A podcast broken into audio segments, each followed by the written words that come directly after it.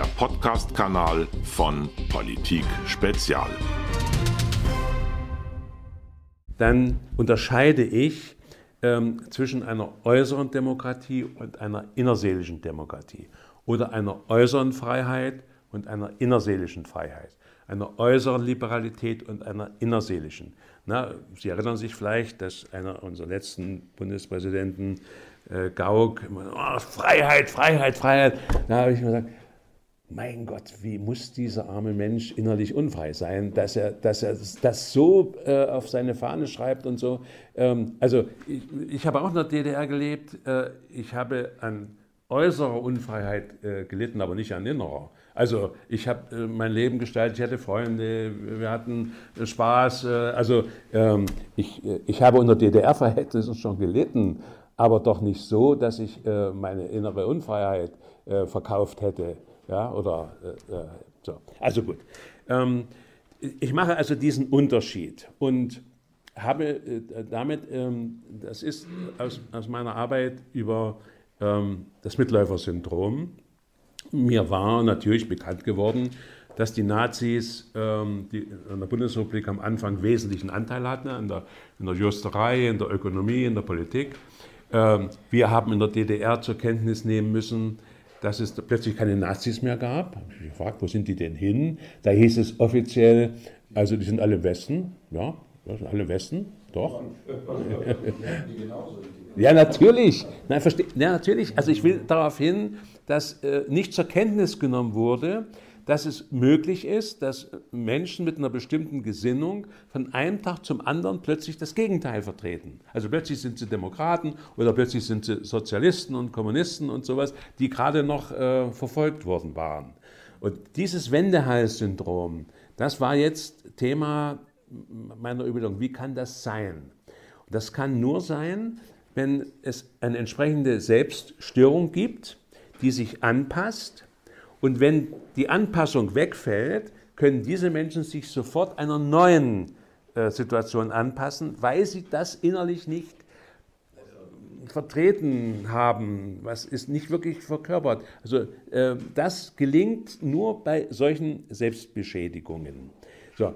Und ähm, wer sich, äh, wenn wir mal unterscheiden zwischen einer äußeren Demokratie und einer innerseelischen Demokratie. Ich meine damit, eine innerseelische Demokratie wäre nur dann vorhanden, wenn alle die Selbstbeschädigung, ne, wenn ich sie wieder durchdekloniere, die Bedrohung, die Abhängigkeit, die Hemmung, die äh, ungenügende Förderung, all, all das, was in diesen Mütterlichkeits- und Väterlichkeitsstörungen man ableiten kann, wenn wir nur eine äußere Demokratie haben, die eben verordnet werden konnte, 45 von den Siegermächten und 89 haben wir es, ja, wie soll ich sagen, geschenkt bekommen oder verkauft bekommen, ist ja wurscht. Jedenfalls äh, ist es äh, real vollzogen worden, ohne dass die Menschen eine innere Entwicklung, eine innere Reife äh, gebraucht hätten, also zu einer Demokratie zu werden.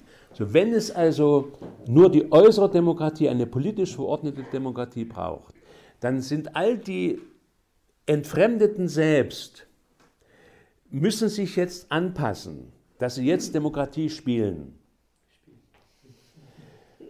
Und für diese Anpassung brauchen sie eine Entschädigung. Die Entschädigung war im Osten Ihr seid jetzt die neuen besseren Menschen. Ihr seid Frieden, Sozialismus, also ganz toll. Ja, müsst euch keine Gedanken mehr machen äh, über eure Vergangenheit. Ihr seid jetzt die besseren neuen Menschen.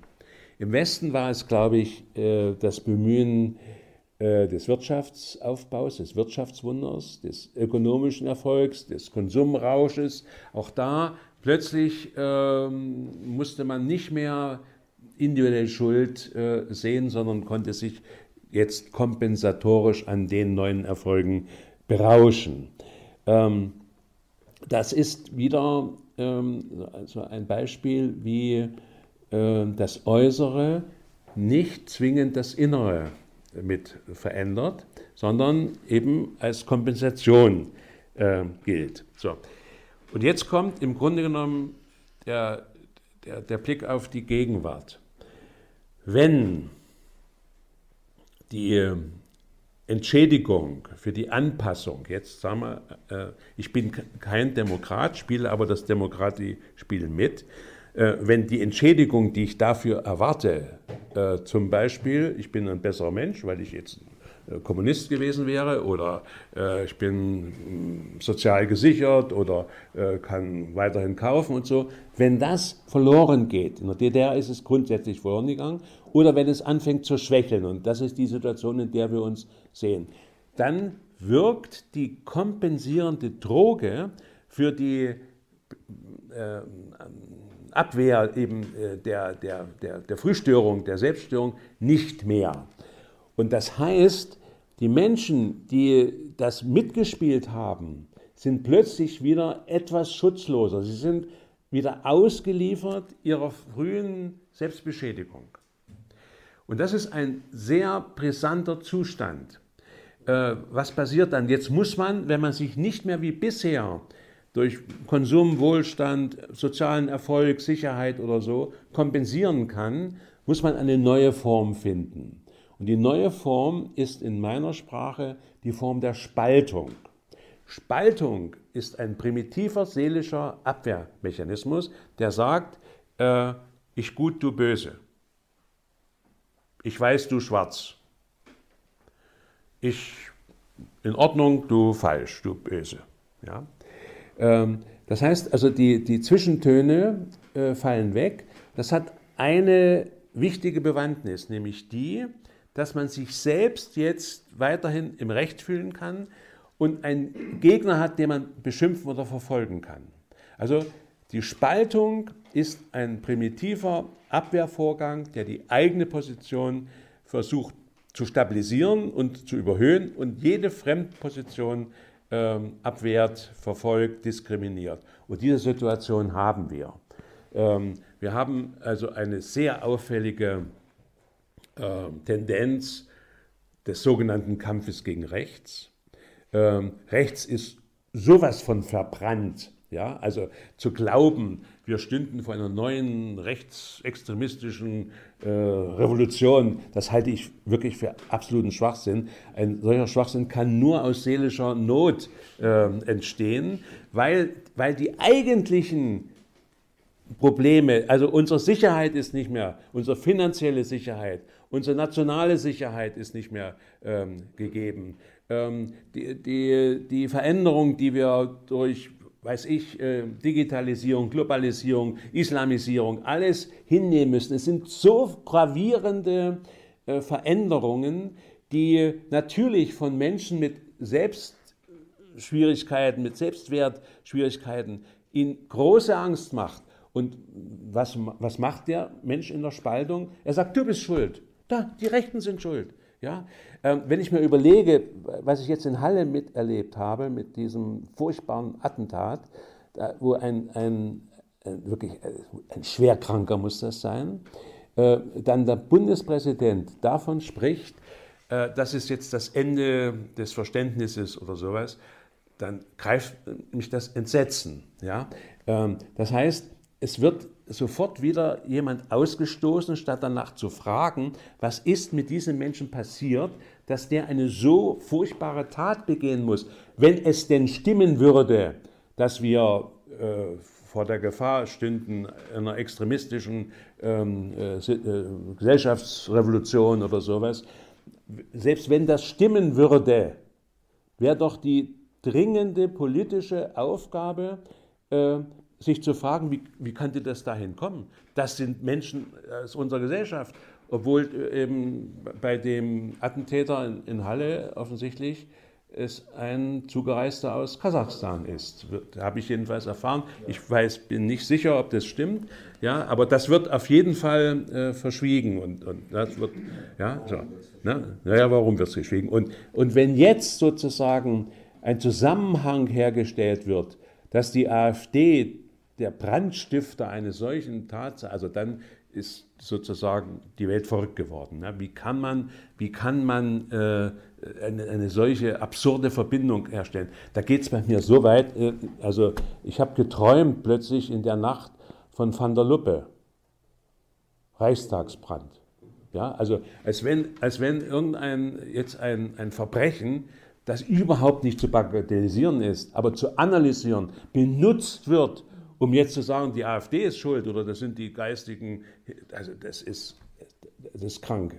Also das ist, und, und, und das, ist, das, das äh, ist bitter, weil das ja eine offizielle politische Linie ist. Das heißt, wir müssen davon ausgehen, dass die, die wahren Konflikte unserer Gesellschaft, und die sind Europa, Euro, Migration, Digitalisierung, äh, also wir haben riesige Probleme unbewältigt, die nicht mehr diskutiert werden, sondern also eher verhindert werden. Ähm, es, es entstehen Irrationalitäten, ähm, die eigentlich die äh, verhindern, dass wir über die wirklichen ähm, Themen sprechen. Das heißt also, die Kompensation äußerer Demokratie kommt in die Krise, wenn diese Gesellschaft Konflikte hat, die sie nicht bewältigt. Und dann folgt die Spaltung. Das heißt, jetzt wird ein Feindbild gebraucht. Ein Feindbild, das ablenken soll von den eigentlichen Problemen, die wir äh, zu bewältigen haben. Ich will mal sehen, äh, was ich dann nochmal aufgeschrieben hatte, um das nochmal, also was irrational, was jetzt in der Folge irrational ist. Also dass zum Beispiel unsere äußeren Grenzen nicht geschützt werden könnten. Irrational. Eine politische Bemerkung wie wir schaffen das, ohne zu sagen, wer was wie schaffen soll, ist irrational. Wenn ein Politiker sagt, es ist alternativlos, es ist irrational. Es ist immer gibt es Alternativen zu jeder politischen Entscheidung. Ähm, es ist eine irrationale Suggestion, wenn die Flüchtlingsaufnahme nur als humanitär äh, eingeschätzt wird ähm, und nicht mitgesehen wird, was das bedeutet, welchen, welchen, welchen Sog das macht. Und man kann sich doch ähm, und das, glaube ich, ist wieder ein normopathisches Problem, dass die, die Deutschen sich mit ihrer Vergangenheitsverbrechensschuld und auch der Gegenwartswohlstandsschuld vielleicht ähm, jetzt großartig äh, fühlen, wenn sie jetzt sich humanitär äh, zeigen können. Und äh, für mich ist das wieder das Problem, ähm, es geht wieder um Großmannssucht. Ja, es gibt die, die, wir sind die Herrenmenschen, ja, wir, äh, ehemals, wir sind die besseren Menschen, Sozialisten, und jetzt sind wir die moralischsten Menschen. Ja, wieder soll äh, die Europa und, und die Welt äh, das machen, was die Deutschen ähm, für richtig finden. Dass äh, Migranten zu Flüchtlingen erklärt werden, ohne äh, dass man differenziert Asylberechtigte, Schutzbesuchende, Wirtschaftsflüchtlinge oder einfach nur Leute, die hier ihr ein besseres Leben äh, suchen, dass die Kriminalität äh, von Migranten ähm, verleugnet wird. Es ist also eine, eine Fülle von politisch irrationalen Einstellungen. Ähm, und wie gesagt, wenn ständig suggeriert wird, dass der Feind rechts steht ohne die ähm, Probleme unserer Gesellschaft damit zu benennen. Und natürlich äh, gibt es rechtsextreme äh, Verrückte, es gibt aber natürlich auch linksextreme und es gibt islamistische Bedrohungen und so weiter. Also das alles sind äh, äh Dinge, die nicht mehr realitätsgerecht beurteilt werden, sondern eben einer irrationalen ähm, ja, äh, ich habe äh, äh, vorhin schon gesagt, dass ähm, es eine zunehmende Spaltung gibt in dieser Irrationalität. Ja? Also alt-jung, arm-reich, Stadt-Land, Ost-West, Männer und Frauen, Globalisten und Traditionalisten und AfD und Grüne stehen sich oft gegenüber. Ähm, das Problematische aber wieder, das Irrationale ist, dass die Spaltung bei diesen gegenüberliegenden Positionen auch öffentlich medial unterschiedlich bewertet wird. Nämlich auf der einen Seite äh, stehen Arm, Alt, Ost, Land, Mann, Traditionalisten und die AfD. Und auf der anderen Seite stehen Reich, Jung, West, Stadt, Frau, Globalisten und die Grünen. Und dabei entsprechen die offiziellen Bewertung eben der Spaltungsabwehr. Wir sind die Guten, die anderen sind die Bösen. Also, die alten weißen Männer sind die Machos, die Sexisten, die Rassisten.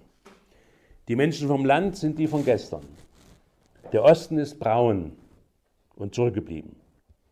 Die AfD ist eine Partei von Rechtspopulisten und Nazis.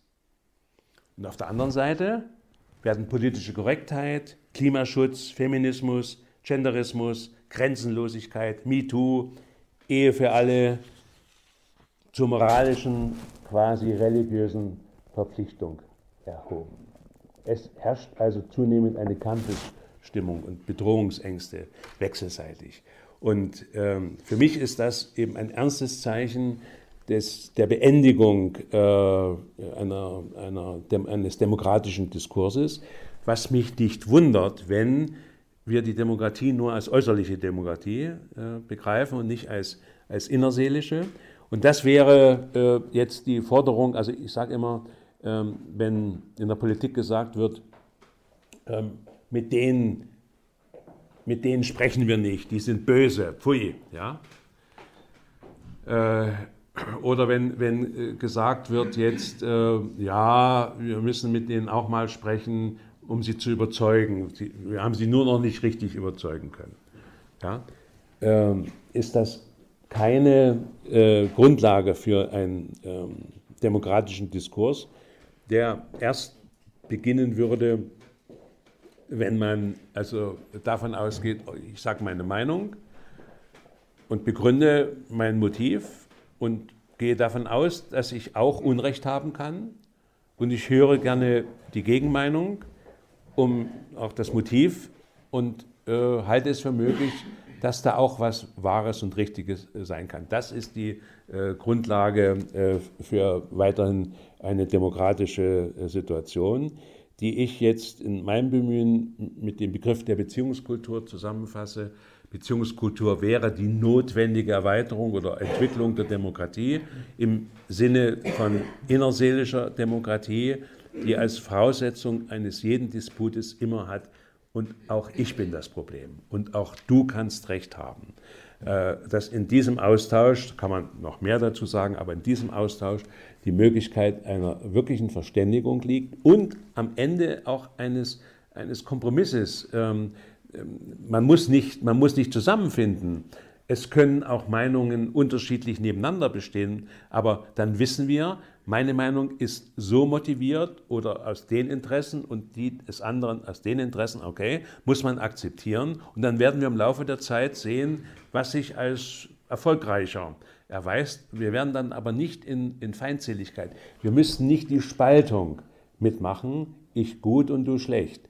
Und diese Spaltung, die ist im Moment für mich das Haupt, die Hauptsorge, eben als Folge, dass wir unseren, die, den gemeinsamen Werte verlieren, die uns bisher getragen haben. Und äh, wir brauchen neue Werte, die eben in meinen Augen die in der Beziehungskultur äh, liegt. Und da kann ich, kann ich äh, aus meiner beruflichen Erfahrung sagen, wenn es gelingt, das ist ja Gegenstand und Ziel unserer Arbeit, dass Menschen sich selber besser verstehen wieder und ähm, mit anderen Menschen in dem Sinne sich gut in Beziehung bringen können, im Austausch, im, also du hast recht, ich habe recht, du bist falsch, ich bin falsch und so weiter.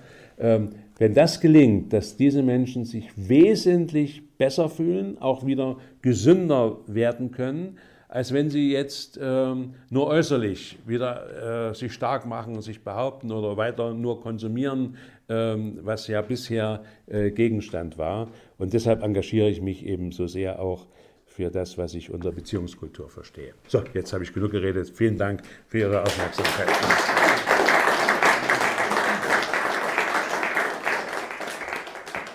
Vielen Dank, lieber Herr Marz. Ich wünsche Ihnen noch viele Vorträge, viele Gespräche, dass Sie daran mitwirken können, dass diese Spaltung äh, nicht tiefer wird, sondern hoffentlich sich wieder normalisiert, denn es ist ja wirklich eine komische Zeit. Ja. Vielen Dank nochmal, ganz herzlichen Dank. Danke. Podcast von Politik Spezial.